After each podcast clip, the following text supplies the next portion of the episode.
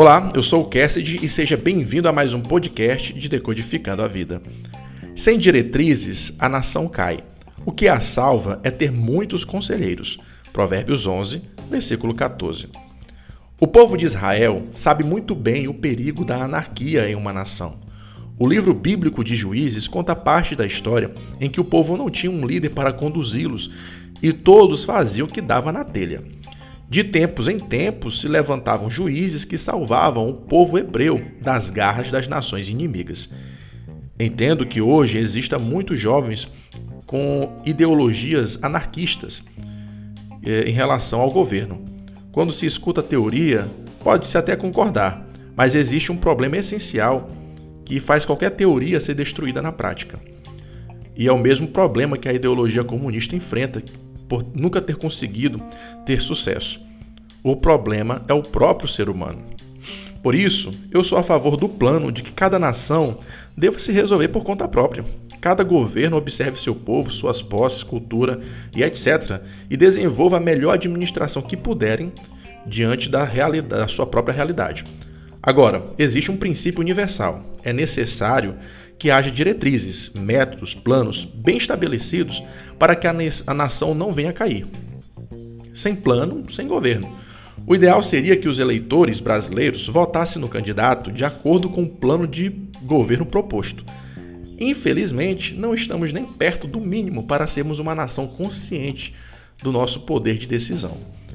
A segunda parte do provérbio ressalta a importância das múltiplas perspectivas de pessoas experientes.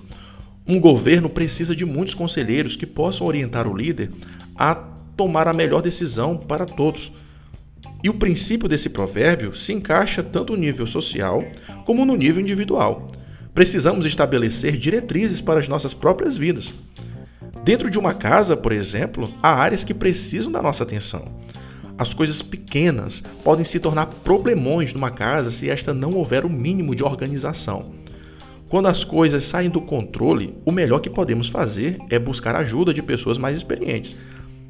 Por exemplo, eu nunca pensei o quanto uma grama cortada, um carro lavado, árvores podadas, barba feita, casa limpa beneficiam o relacionamento. Contas pagas e comida na mesa nem sempre é o suficiente.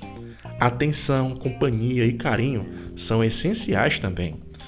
Alguém que vive sozinho, se quiser viver bem nessa vida, deverá ser disciplinado e organizado. A vida de solteiro pode não ser tão árdua como a de um casal, mas também tem seus desafios e é necessário que haja suas diretrizes para não se ver em uma situação complicada. Jamais se engane, nessa vida precisamos estabelecer nossas diretrizes e estar sempre abertos aos conselhos dos mais experimentados. O código aqui é o seguinte: estabeleça uma estratégia e sempre busque ajuda quando precisar.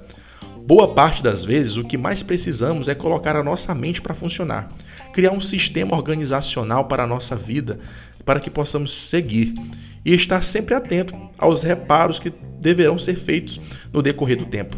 Uma coisa é certa: todos nós precisamos de diretrizes, planos, objetivos. Portanto, esteja sempre examinando a sua própria vida, como o apóstolo Pedro aconselhou. Se organize, busque livros, podcasts, vídeos instrutivos que te iluminem a esse respeito. Peça ajuda de pessoas mais experientes. Você economizará tempo e energia. Tempo é vida. Desfrute da sabedoria dos mais experimentados. Podemos tomar decisões mais inteligentes com a perspectiva de outra pessoa. Esse código é precioso demais para ser descartado. Essa sabedoria te conduzirá a uma vida de harmonia e de prosperidade. Nações fortes seguiram e seguem esse conselho. Faça você o mesmo. Esse foi o nosso Decodificando de hoje. Agradeço sua atenção e até a próxima, se Deus quiser. Fica com ele.